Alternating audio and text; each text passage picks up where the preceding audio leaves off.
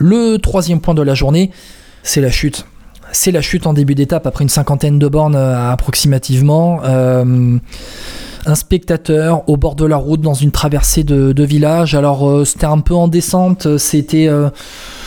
c'était ouais, en tout cas le peloton arrivait à, à vive allure avant une remontée et on a vu ce spectateur, bras tendu, téléphone en main pour filmer le peloton qui arrivait plein badin.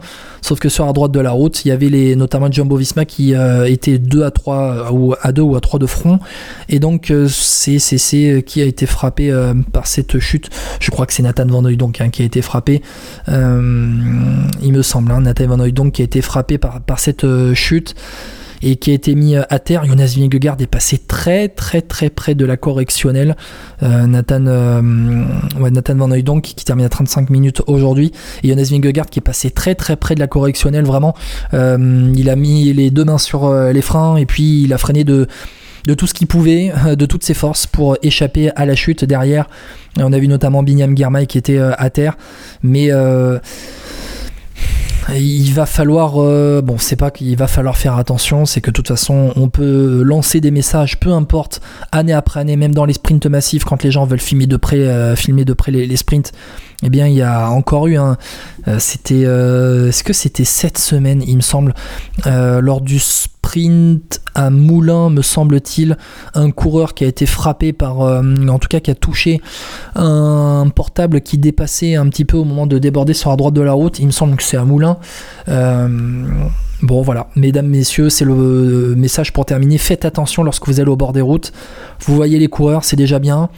Euh, les souvenirs, vous les aurez peut-être en regardant derrière à la télé euh, le, passage. Mais cette chute, elle a été terrible parce que en début d'étape, elle a, coupé le rythme de la course complètement. On a vu vraiment un strike, mais contrairement à hier au départ donc de cette 14e étape hein, qu'il y avait entre c'était c'était Morzine il me semble que je regarde, c'est ça, Annemasse Morzine en début d'étape après 6-7 km.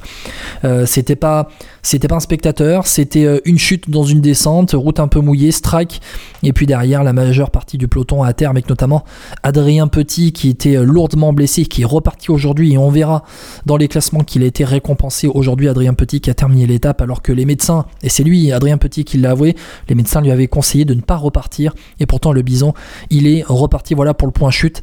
Mesdames, messieurs, les spectateurs, faites attention quand vous allez sur le bord des routes, vous pouvez provoquer de, graves, euh, problèmes et là, c'est ce qu'a fait euh, cette personne, a provoqué une grosse, grosse chute. Et euh, j'espère que cette personne, elle s'en veut parce que là, franchement, ça peut envoyer des coureurs à terre. Ça aurait pu envoyer le maillot jaune à terre quand même. Et si le maillot jaune avait été à terre, ça aurait pas été le même ça n'aurait pas eu la même caisse de résonance, cette chute. On n'aurait pas eu seulement euh, un peloton euh, euh, qui s'arrêtait pour ne pas aller chercher les, les, échappés. On aurait vraiment eu une course, non pas peut-être neutralisée, parce que ça fait partie de la course, malheureusement, les aléas, les bas-côtés, les à-côtés.